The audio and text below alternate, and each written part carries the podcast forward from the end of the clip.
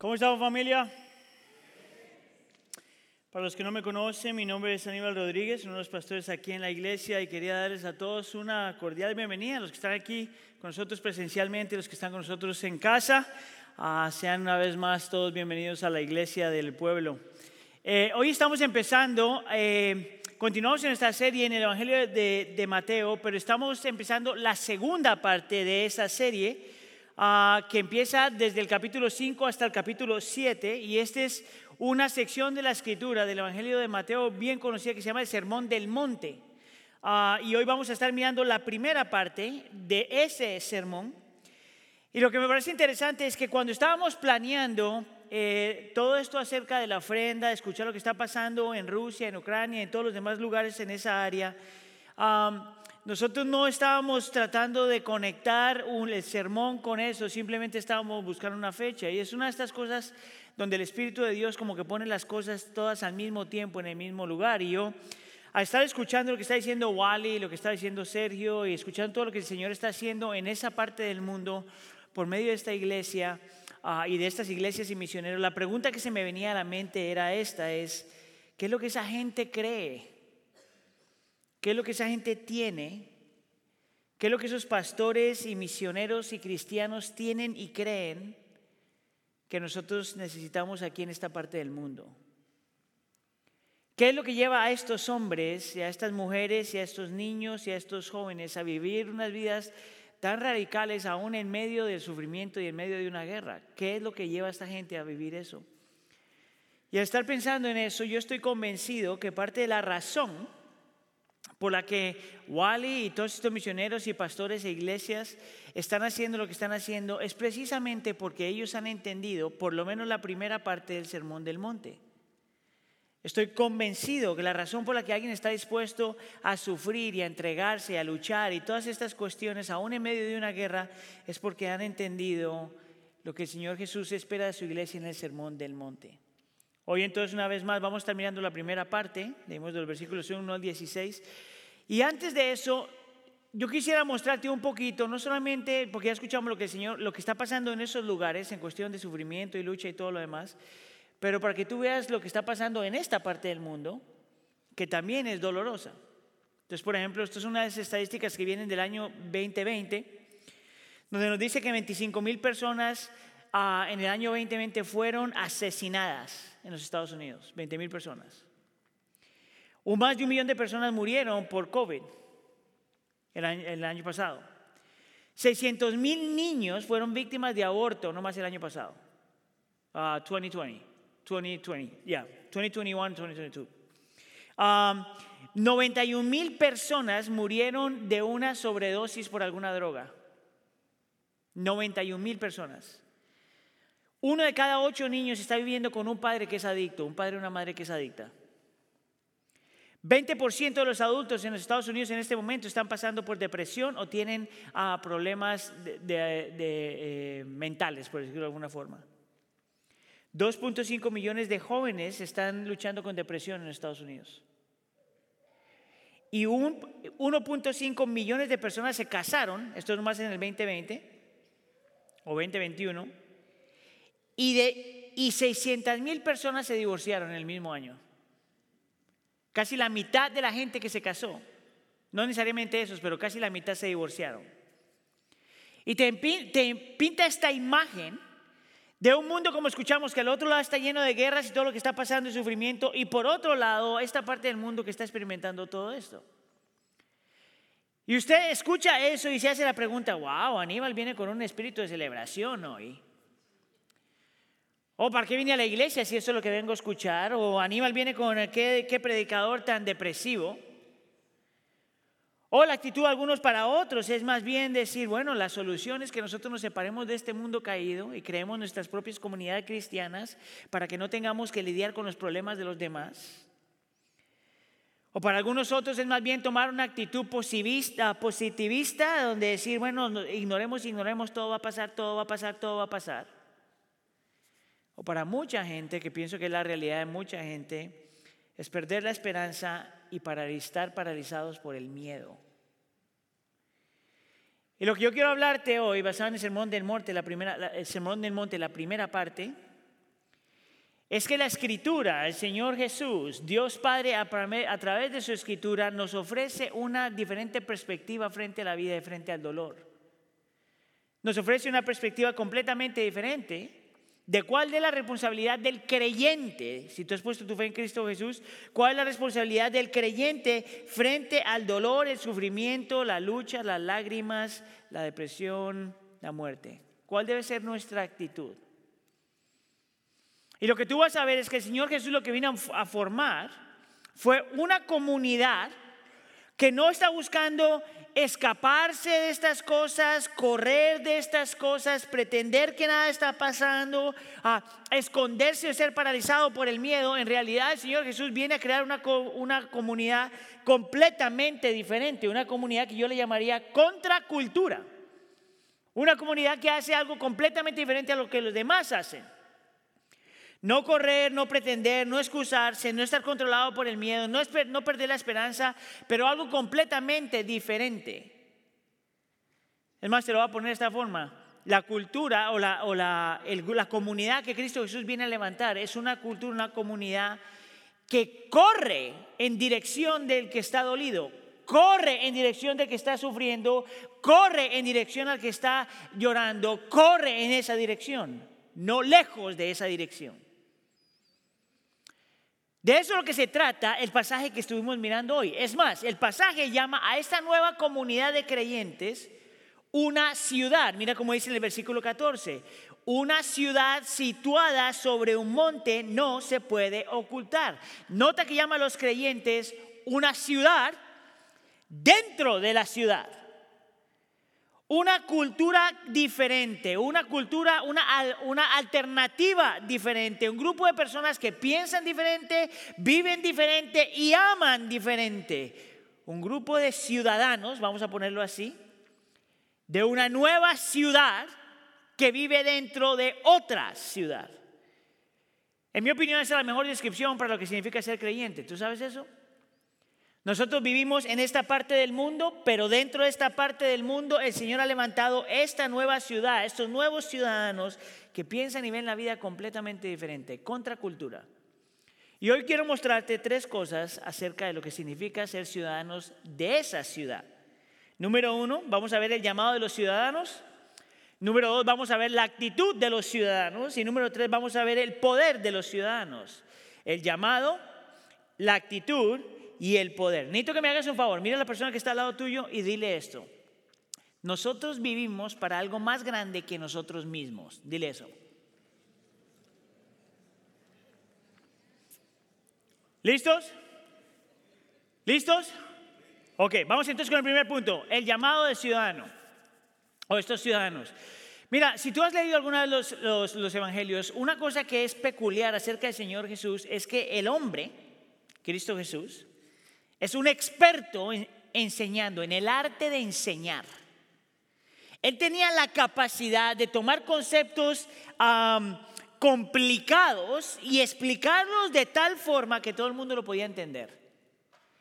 Este, el Señor Jesús, si tú miras cómo Él enseñaba, Él no utiliza palabras grandes ni complejas, Él utiliza un lenguaje bien coloquial para que la gente pudiera entender lo que Él estaba diciendo. Y una de las estrategias, por decirlo de alguna forma, o los métodos que él utilizaba para enseñar es por medio de metáforas o imágenes. Y tú lo ves constantemente utilizando eh, imágenes para tomar eh, conceptos complejos y hacerlos simple al pueblo. Y en este pasaje, al final de la sección que leímos, encontramos dos imágenes, dos metáforas que el Señor utiliza para explicar qué es lo que significa ser creyente en este mundo.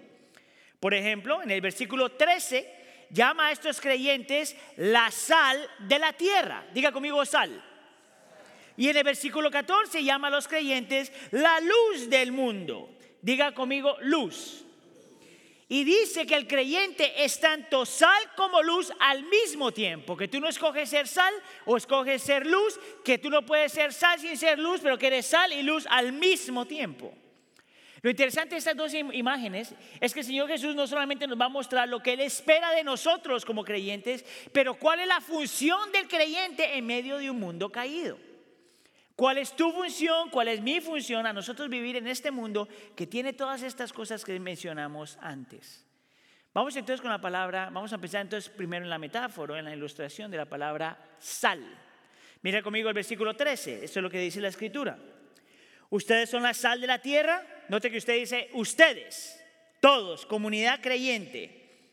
Pero si la sal se ha vuelto insípida, ¿con qué se hará salada otra vez? ya no sirve para nada, sino para ser echada fuera y pisoteada por todos los hombres. Ahora, cuando tú piensas en la iglesia del primer siglo o en, ah, en el contexto donde esto se escribe, la sal tenía dos funciones en realidad. Una función es bien, bien conocida por muchos de nosotros y la otra función a lo mejor no tanto. Te voy a dar las dos porque en estas dos tú puedes ver cuál es tu rol y cuál es mi rol si es que somos realmente creyentes, si hemos puesto nuestra fe en Cristo. ¿okay? La primera función de la sal es la que todos nosotros sabemos. ¿Qué es lo que hace la sal? Sal a la comida. ¿Verdad? Le da sabor. Ahora, cuando el Señor Jesús está diciendo esto, Él sabe que la gente sabe que una de las funciones de la sal es dar sabor. Ahora, yo no sé si usted es su experiencia, ¿aquí hay alguien que, que come sin sal para orar por ti? Ok, perfecto. Fíjese bien, Toda la gran mayoría de nosotros sabemos que cuando tú comes y no tienes sal, la comida en realidad no sabe bien. Hay, puede ser cosas que a lo mejor saben un poquito bien, pero la comida en realidad no sabe bien. Parte de la magia de la sal es que le saca el sabor a la comida. No le cambia el sabor, le saca el sabor a la comida. Entonces, por ejemplo, cuando yo era, cuando yo era ah, pastor de jóvenes, es más, Sergio y yo, cuando estábamos trabajando juntos con jóvenes hace añísimos, uh, nosotros creamos un, un retiro que era un retiro de supervivencia. Y entonces llevábamos el grupo de jóvenes y nos llevamos a una selva, a la parte de abajo de, eh, de, de Illinois, al sur de Illinois, donde hay como casi casi una selva, y, y, vivíamos por como por cinco días allá para enseñarle a los muchachos a sobrevivir. Una de las cosas que le quitábamos a los muchachos era la sal. Y bien interesante ver el comportamiento de los estudiantes cuando están haciendo esto, porque el primer día, cuando no tienen sal, como que en inglés, it's not a big deal, ¿verdad? Como que sí podemos, no vamos a hacer. Y entonces comían, pero entre más pasaba el tiempo, te dabas cuenta que esto que parecía que no fuera tan necesario, realmente era necesario. Y el primer día se convertía en dos, y en dos, y en tres, y entre más pasaba el tiempo, más los muchachos extrañaban lo que la sal hace, le da sabor, traes un condimento, por decirlo de alguna forma. Y alguien diría, bueno, ¿cuál era el propósito de nosotros hacer esto? Bueno, queríamos enseñarle a los muchachos a ser agradecidos, pero eso nunca funcionó. Porque tú sabes lo que pasa cuando tú vives tantos días sin sal, te vuelves un amargado y enojón. Eso es lo que pasaba con los muchachos. La sal tiene esta capacidad de sacarle el sabor o añadir sabor a las cosas de la vida. Nota aquí que el Señor Jesús dice que eres tú como creyente y que soy yo como creyente que el Señor nos ha puesto donde nosotros estamos para darle sabor a la vida. Te lo pongo de esta forma, concepto un poquito más teológico. El Señor hace de nosotros sal para traer belleza. ¿Ok? Ahora escuche aquí. La sal también tiene una segunda función. Y la segunda función es que previene la decadencia. Ahora nosotros en esta parte del mundo pues seguramente no lo hacemos, no lo pensamos así, pero si tú miras el tiempo antiguo, ah, la sal se utilizaba casi casi como un refrigerador. Tú no tenías refrigeradores, entonces lo que hacías para mantener que la sal no se dañara, eh, llenaba la carnecita de sal, ¿verdad? Y se mantenía, no, se, no había decadencia, por ponerlo de alguna forma, no se dañaba la carne. Y el Señor Jesús dice, ese es su rol, ese es mi rol. No solamente traer belleza, pero traer bondad.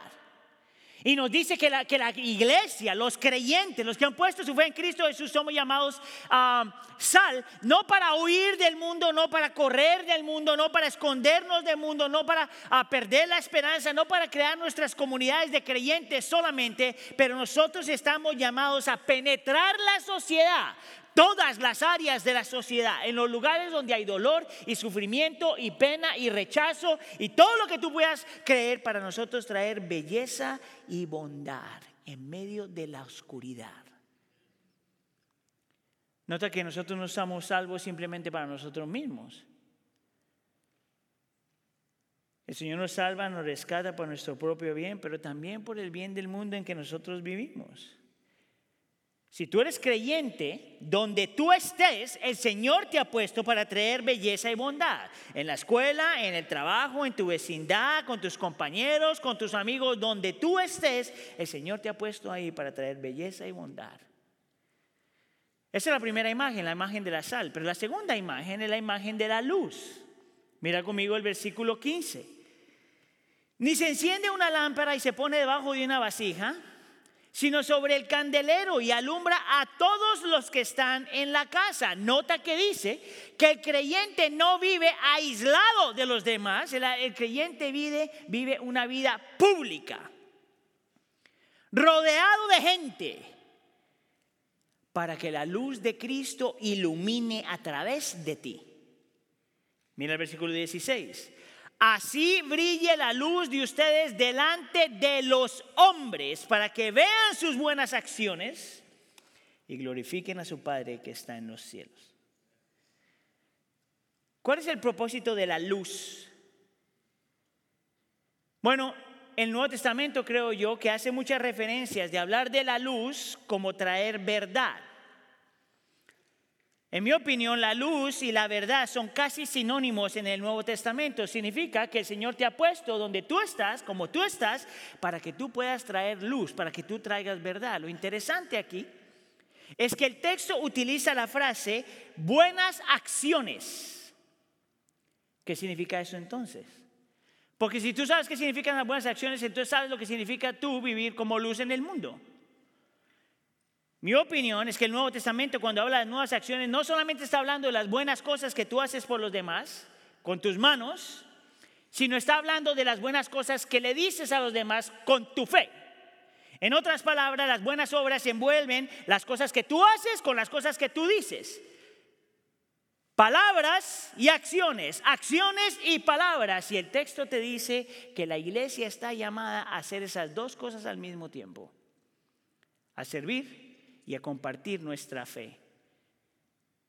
Ahora, yo sé que mucha gente en la cultura moderna tiene problema cuando, cuando los creyentes comparten su fe.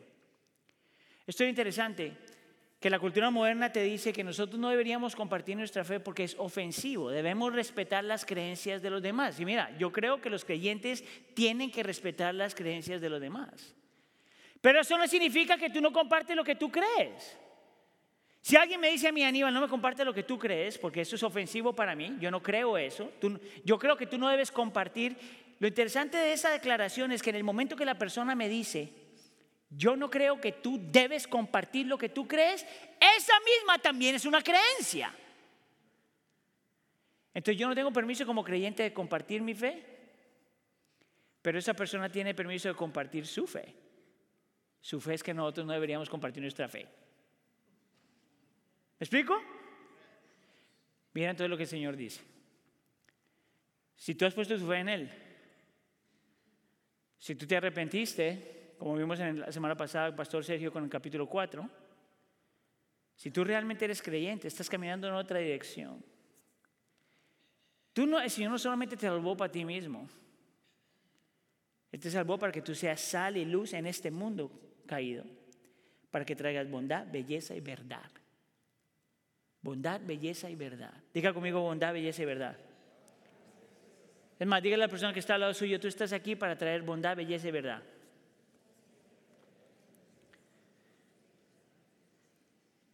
Es por eso que los creyentes nunca corren cuando las cosas se ponen difíciles. Mira, yo quiero que tú veas un par de cosas antes de moverme al segundo punto.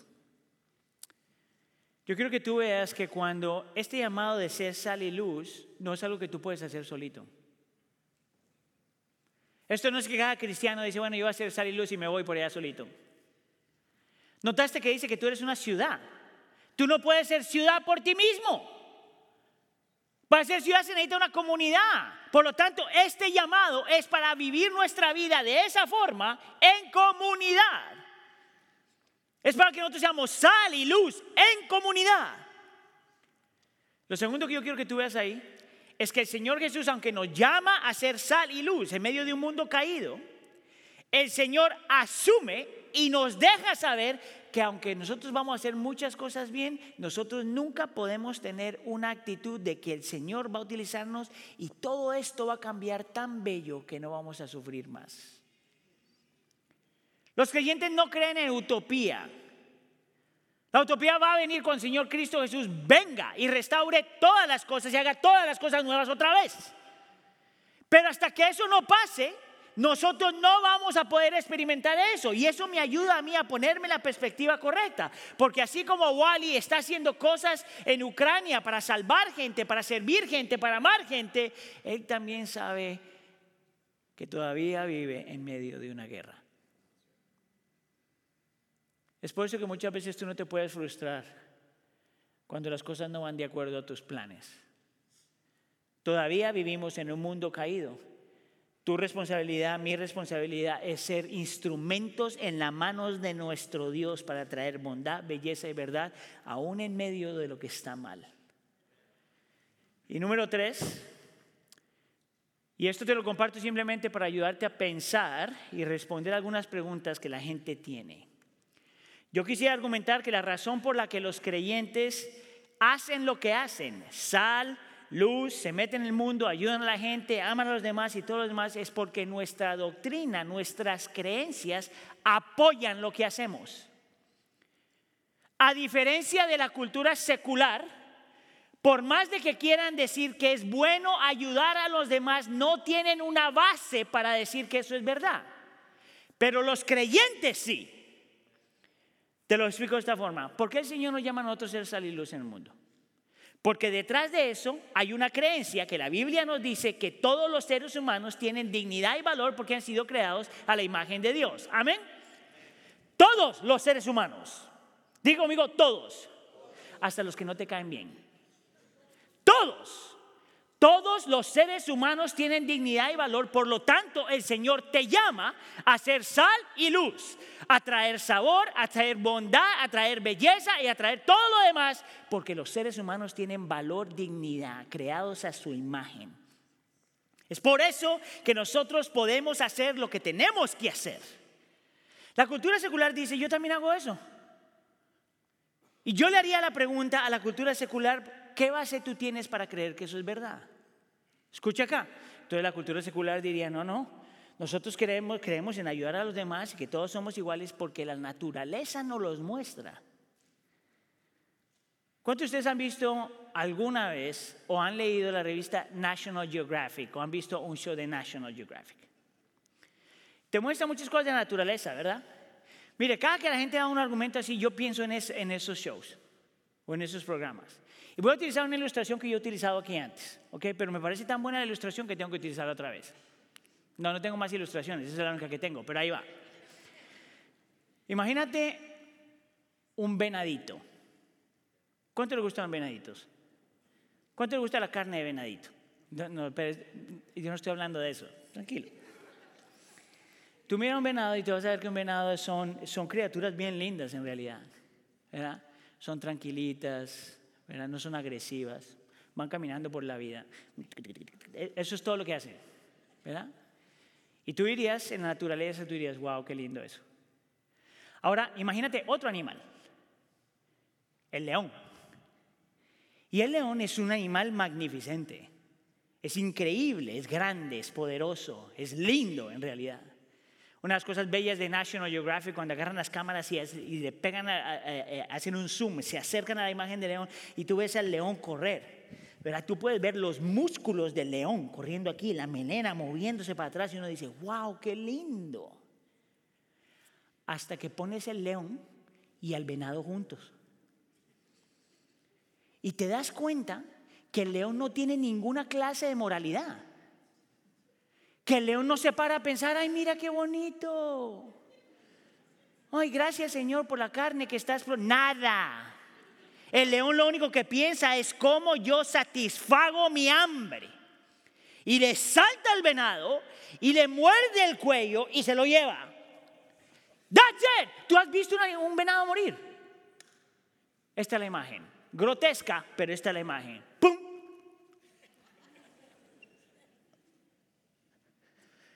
Y el león está como si nada. Es más, se come el venado enfrente de la cámara y luego hace... Eso es todo. ¿Tú sabes por qué? Porque en la naturaleza el fuerte se come al débil. Eso es lo único que tú puedes aprender en la naturaleza. Eso es lo único que puede justificar la, versión ah, secular. El fuerte se come al débil, el que tiene mucho no le importa el que no tiene nada, el que tiene, aquí ha logrado todo no tiene por qué preocuparse al que no tiene nada. El cristianismo le da la vuelta. Y dice, si el Señor te ha dado mucho, es para que tú compartas. Si tú tienes un montón, es para que puedas darle a los demás. Si el Señor te ha dado tu autoridad, es para que defiendas y protejas a los demás o sirvas a los demás. Por lo tanto, nosotros sí tenemos un argumento de por qué nos debe importar los demás. Y la cultura secular no puede. Segundo argumento de la cultura secular, de por qué nosotros sí debemos ayudar a los demás, es porque si la gran mayoría de nosotros, dice la cultura secular, estamos de acuerdo que deberíamos ayudar a alguien, por eso lo hacemos. Opinión pública es su argumento. ¿Sabes cuál es el problema con la opinión pública? Es que la opinión pública fue lo que creó la esclavitud en Estados Unidos.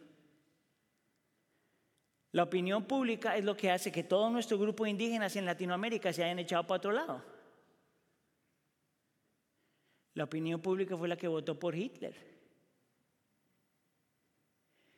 Si la moralidad tiene que ver con la opinión pública, la opinión pública también puede decir lo que Hitler dijo. Todos nosotros creemos que los judíos se deben matar, pues que se maten.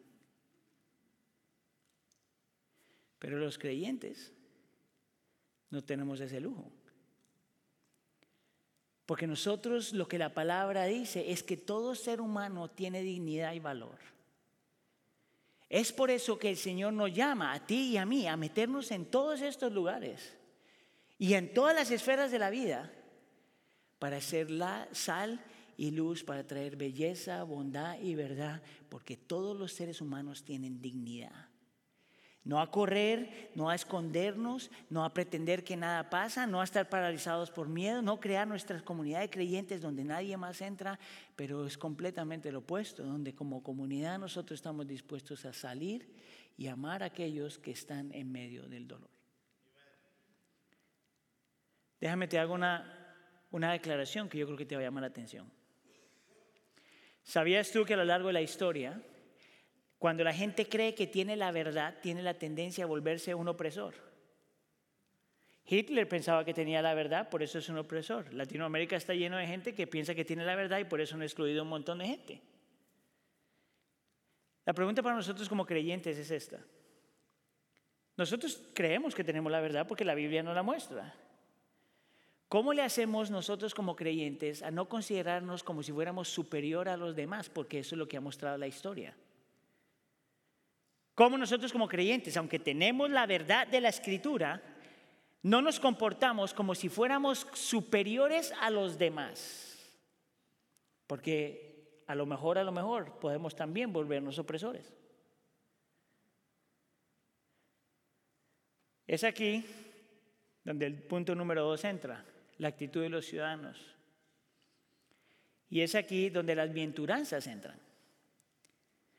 Me parece bien significativo que el Señor llama en la parte de abajo a nosotros ser sal y luz, pero antes de llamarnos a eso nos da las bienaventuranzas. Y las bienaventuranzas están divididas en dos grupos, cuatro arriba y cuatro abajo. Los cuatro de arriba son nuestra relación con el Señor y o nuestra actitud frente al Señor, y los de la parte de abajo es nuestra actitud frente a los demás. Y yo quisiera argumentar que tú necesitas todas las ocho bienaventuranzas para poder realmente cumplir tu llamado como sal y luz en esta tierra y que te pone y que te cambia la actitud de tu corazón de tal forma que tú realmente sí puedes ser sal y luz en esta tierra, sin creerte más que los demás. ¿Quieres que te lo muestre? Diga sí. Gracias. Fíjese bien versículo 3. Vamos a caminar rápido por esta, ¿ok? Mira lo que dice, bienaventurados los pobres de, en espíritu, diga, pobres en espíritu, pues de ellos es el reino de los cielos. La palabra pobres en espíritu simplemente significa esto que tú entiendes que aunque tú todavía eres creyente, tú todavía eres pecador. Que nosotros estamos todavía infectados del pecado, aunque tenemos una nueva naturaleza en el Espíritu de Dios y que hemos nacido otra vez. Que todavía no nos hemos graduado del departamento de santidad. Que aún todos tus pecados como creyente son ofensivos como el pecado de todos los demás, porque todos tus pecados, aunque sea el más pequeñito de tus pecados, es una ofensa contra un Dios santo. En otras palabras, que tus pecaditos, comillas, no son pecaditos, son pecadotes. Son pecados cósmicos porque es en contra de un Dios cósmico. Y te dice que si estás pobre en espíritu es porque entiendes que la única razón por la que tú eres creyente, por la que te arrepentiste, por la que creíste, por lo que estás parte de la iglesia, es porque Dios es un Dios de gracia. Porque tú no lo buscaste, tú no lo compraste, tú no hiciste nada para merecer donde tú estás, solamente gracia.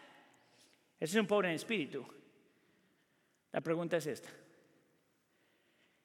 Si eso somos, si eso es lo que somos ahorita aún después de creyentes, ¿por qué te vas a creer moralmente superior a una persona no creyente?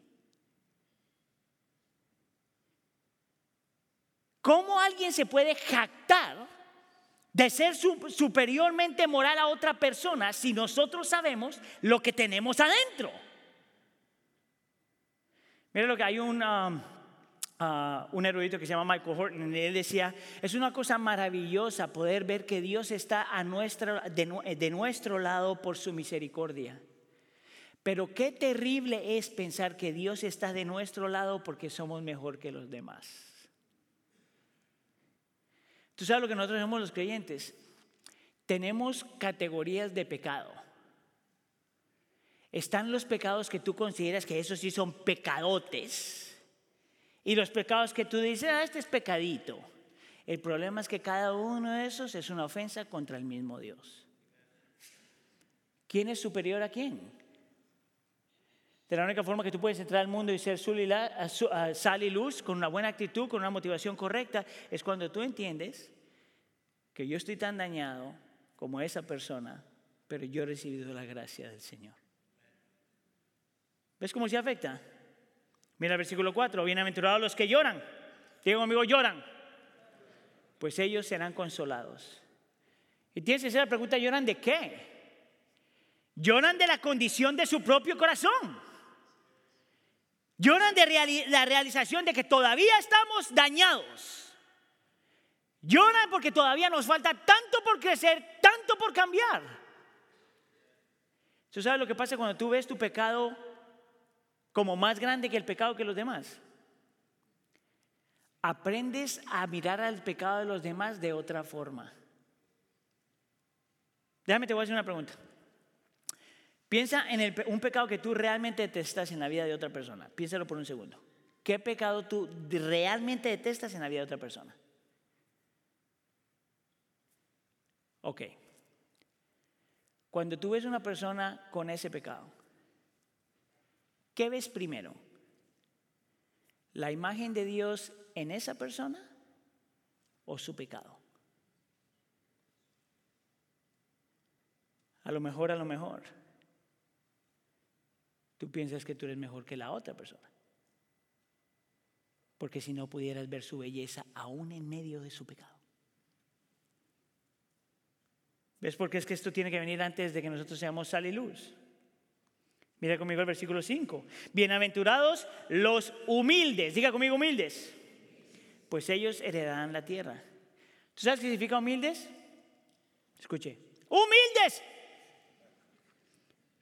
Lo interesante es que esa palabra también se puede traducir como gentil. Y ese me llama la atención porque si tú te das cuenta, si tú conoces a alguien gentil, te vas a dar cuenta que por lo general la gente eh, gentil es porque es humilde. Y los humildes tienen la tendencia a ser gentiles. ¿Tú sabes cómo alguien se vuelve gentil? Cuando empieza reconociendo quién tú eres, lo que todavía te falta crecer y cómo el Señor ha sido bueno contigo. ¿Quién se jacta de qué? Por lo tanto, eso te hace ser gentil con los demás que no son como tú. Mire, en el cristianismo moderno, Yo creo que hay muchos creyentes que no deberían tener redes sociales, incluyendo algunos que están aquí. Porque si tú no sabes cómo ser gentil por medio de las redes sociales, eso es una evidencia de que tú no eres tan humilde. Mejor no diga nada. Es más, yo creo que hay unos creyentes que no deberían tener internet. Emails, ni siquiera teléfono. Porque piensan que están defendiendo el nombre de Dios, reflejando un carácter que no tiene nada que ver con Dios.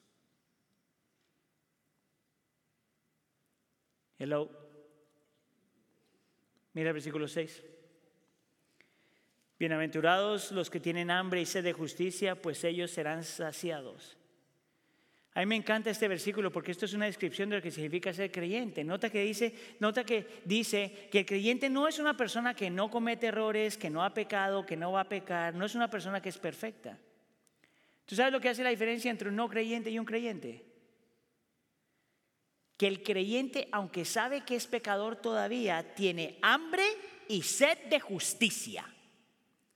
La palabra justicia se puede traducir de diferentes formas, pero es cuando quieres que las cosas estén bien. Bien con Dios, bien en tu moralidad y bien en el mundo. Una persona justa es una persona que quiere caminar bien su relación con el Señor. Quiere caminar bien en su moralidad y quiere ver el bien en el bien común. Solamente las personas que desean eso y pueden ver eso, entonces son gente que puede ser sal y luz en este mundo bien. Mira conmigo el versículo 7. Bienaventurados los misericordiosos, porque ellos recibirán misericordia. Yo no creo que tengo que explicar mucho aquí. El razonamiento es simple. Tú eres misericordioso si tú entiendes que tú has recibido misericordia. Si tú no eres misericordioso, yo no creo que tú has entendido que tú has recibido misericordia. Es más, te lo voy a poner extremadamente ah, agresivo para que entiendas. Si usted no es misericordioso, yo cuestionaría su salvación. Porque los misericordiosos son la gente que saben que han recibido misericordia. Mira el versículo 9. No, perdón, versículo 8. Bienaventurados los limpios de corazón, pues ellos verán a Dios. Esto está hablando de la motivación del corazón, cuando tú puedes hacer algo por alguien sin esperar nada a cambio por su bien y no tu bien. Versículo 9. Bienaventurados los que procuran la paz, pues ellos serán llamados hijos de Dios. Una de las características del creyente es que quieren la paz en este mundo. Buscan la paz de los unos con los otros, buscan la reconciliación de los unos con los otros, buscan la reconciliación del ser humano con Dios. El creyente no es uno que se la pasa buscando pelea. El creyente es completamente opuesto. Mira el versículo 10. Bienaventurados aquellos que han sido perseguidos por causa de la justicia, pues de ellos es el reino de los cielos. El versículo 11, bienaventurados serán cuando los insulten y persigan. Note la palabra cuando, ¿ok? Bienaventurados serán cuando los insulten y persigan y digan todo, uh, todo género de mal contra ustedes falsamente por causa de mí. Y este versículo, y estos versículos, a los cristianos sí no les gusta. Nota la última frase por causa de mí. Escuche, si a usted lo persiguen porque usted es grosero, ese versículo no aplica con usted. Si a usted lo persiguen porque es orgulloso, ese versículo no tiene nada que ver con usted. Si ese versículo lo muestra porque usted no es humilde, ese versículo no tiene nada que ver con usted. Si a usted lo persiguen porque usted se la pasa peleando con la gente, ese versículo no le aplica a usted. Si usted no sabe ser paciente con los demás, ese versículo no le aplica a usted. Nota que el versículo dice, sufran por su propio pecado. No, no, dice, sufran, sean perseguidos e insultados por causa de mí. ¿Sabes por qué eso es importante? Porque para los creyentes es importante entender que si nosotros realmente queremos tener belleza, traer belleza, traer bondad y traer verdad a este mundo caído, nos van a perseguir. Te van a insultar, van a decir quién sabe qué cosas de ti. And that's okay. Entonces, si usted ha sido influenciado por el Evangelio de la Prosperidad y piensas que si vienes a Cristo y que todo te va a salir bien, tiene que leer estos versículos otra vez. Vivir para el Señor tiene un precio. Pregúntale a Wally.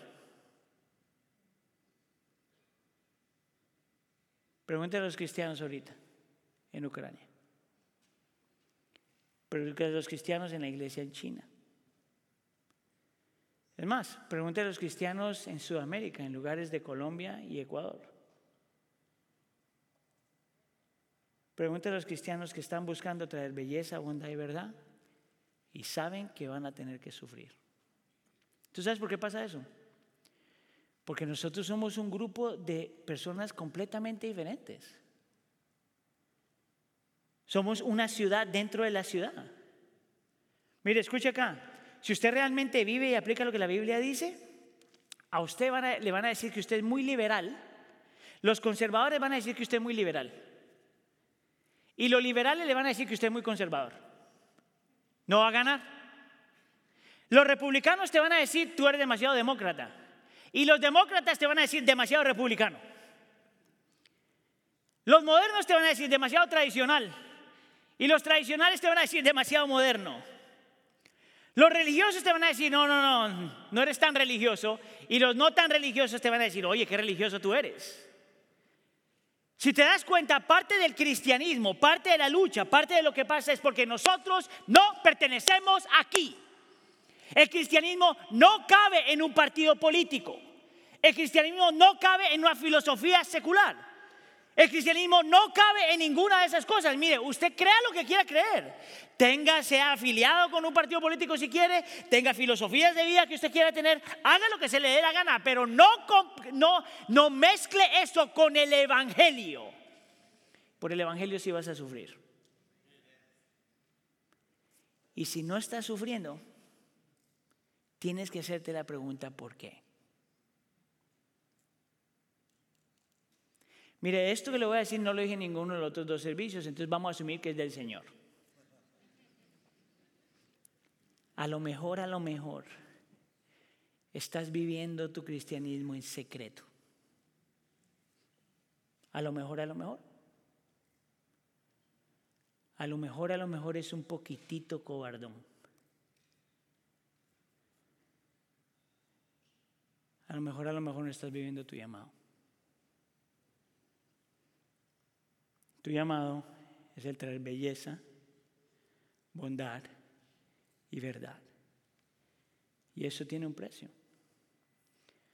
Ahora mire, se lo pongo de esta forma. Yo no sé lo que usted siente cuando escucha todo esto, pero mire, yo siento como un temor. Nomás leyendo las bienaventuranzas, eso me produce como un temor. Porque yo me tengo que hacer la pregunta, ¿yo, yo, yo realmente vivo eso? Mire, yo todavía, yo, yo sé que ustedes no, pero yo, yo todavía lucho con el orgullo. Solo yo. Yo todavía soy impaciente, yo todavía no soy tan gentil. Yo todavía no deseo la, la, justicia tanto como tengo que desearla. Yo todavía tengo un montón de luchas y yo miro esto y digo, ¿qué esperanza entonces tengo yo? Es más, notó que detrás de cada, antes de cada bienaventuranza hay una promesa.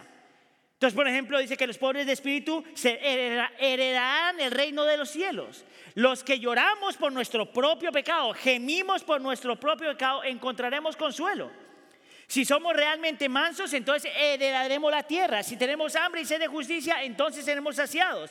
Si somos misericordiosos, entonces recibiremos misericordia. Somos puros de corazón, entonces veremos a Dios. Si somos pacificadores, entonces seremos llamados hijos de Dios. Pero si ninguno de nosotros vive esto, entonces ¿qué esperanza tenemos? Y alguien entonces diría, Dios es cruel. ¿Por qué te llama a vivir algo que no puedes vivir? Es por eso que usted tiene que aprender a leer la Biblia a través de Cristo. Las bienaventuranzas sí es algo que nosotros tenemos que vivir, pero no para ganar la salvación sino porque ya tenemos la bendición, la bienaventuranza de Cristo haber sido el que vivió las bienaventuranzas. Todas las promesas que se dan es lo que Cristo ganó por haber vivido lo que nosotros no hemos vivido.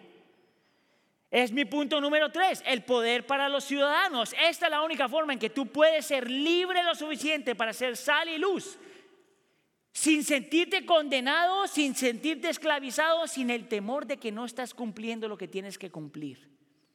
Déjate, lo pongo de esta forma. Mira cada una de las bienaventuranzas y te vas a dar cuenta que eso fue lo que Cristo vivió y lo que Cristo ganó y que, y que lo hizo por ti, que si tú estás en Él, entonces tienes toda confianza y todo el poder para ahora poder ir, ir al mundo y darle lo que tú ya tienes. Fíjate bien, nosotros somos bendecidos porque Cristo Jesús fue a la cruz del Calvario y murió como si fuera un pobre en espíritu, como si fuera un pecador, para que los que somos pobres en espíritu heredemos el reino de los cielos. Amén. Nosotros somos bendecidos porque cuando Jesús fue a la cruz del Calvario, no estuvo clamando o llorando por sus propios pecados, clamó por tus pecados y mis pecados para que fuéramos perdonados. Padre, perdónalos porque no saben lo que hacen. Nosotros somos bienaventurados o bendecidos porque Cristo fue el verdadero hombre humilde, el que se dejó crucificar en lugar del soberbio para que nosotros podamos heredar la tierra.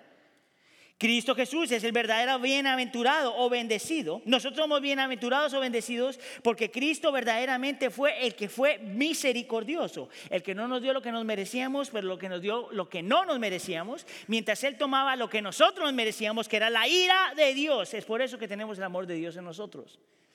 Nosotros somos bienaventurados y bendecidos porque Él fue el verdaderamente, el verdaderamente único hombre limpio de corazón motivación es perfecta, viva perfecta, pero que fue a la cruz del Calvario, no para buscar algo a cambio, pero darnos lo que nosotros necesitábamos.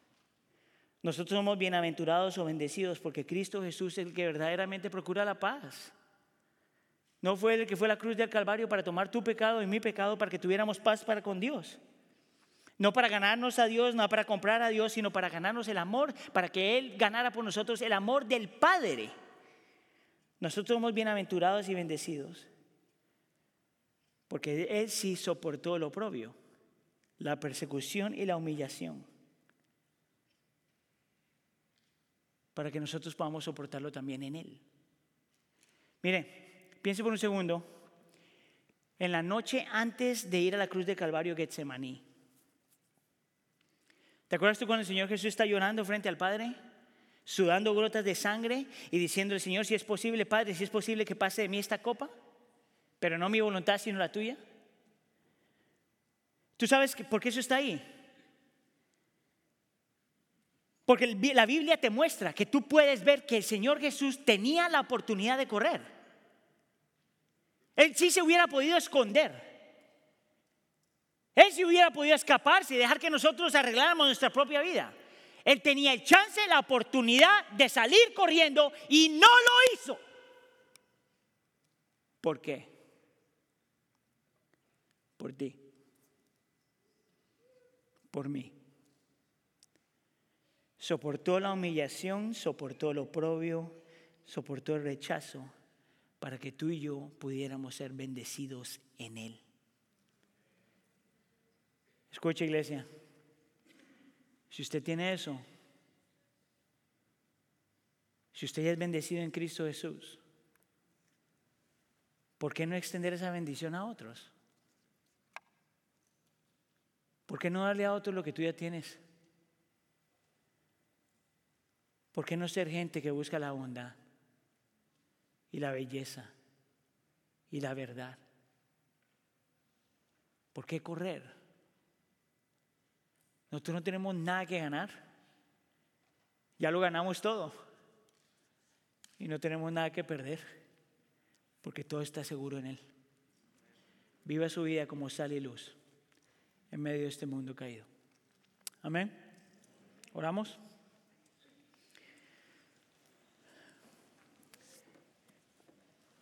Dios nuestro, la Biblia nos muestra que tú amaste tanto este mundo que nos dejaste aquí. Amas tanto tu creación y seres creídos creados en tu imagen, que no solamente nos salvaste, sino que nos dejaste aquí.